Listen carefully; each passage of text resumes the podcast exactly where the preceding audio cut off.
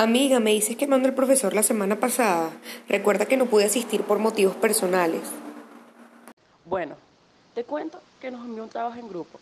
Tranquila que te colocamos con nosotros, pero el tema es súper intenso. La verdad que yo no lo entiendo muy bien. Ay, no me asustes, ¿de qué se trata? Nos toca exponer sobre los pasos para realizar una pesquisa efectiva en Internet. ¿Qué? ¿Y eso no será lo mismo que hacer una investigación en la web, cierto? No entiendo. No sé, amiga. Tengo la misma duda. Ahí llegó César. Él está con nosotras. Vamos a preguntarle para ver si nos aclara. Bueno, qué bien, chévere. ¿Cómo están, chicas? César, tenemos una duda. ¿Una pesquisa en Internet vendría siendo igual a una investigación? Sí, por supuesto.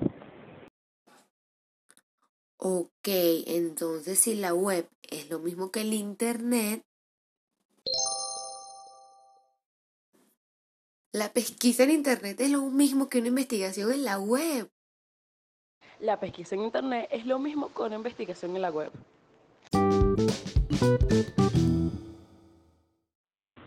Buenos días, compañeros y compañeras. Hoy le vamos a hablar de cómo hacer una pesquisa en Internet o en su defecto, que es lo mismo, una investigación a través de la web.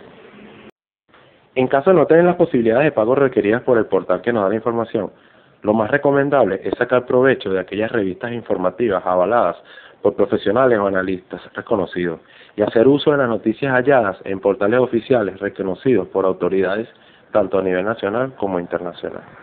Los enlaces serán arrojados por portales de búsqueda como Google, Yahoo o Mozilla. Estos cuentan con una especie de biblioteca digital que nos trae contenidos extraídos de libros convencionales. Incluso pueden reflejarnos tesis de universidades destacadas. Sin embargo, es importante recordar que para algunas de estas búsquedas, para poder alcanzar la información, podrían exigir un pago.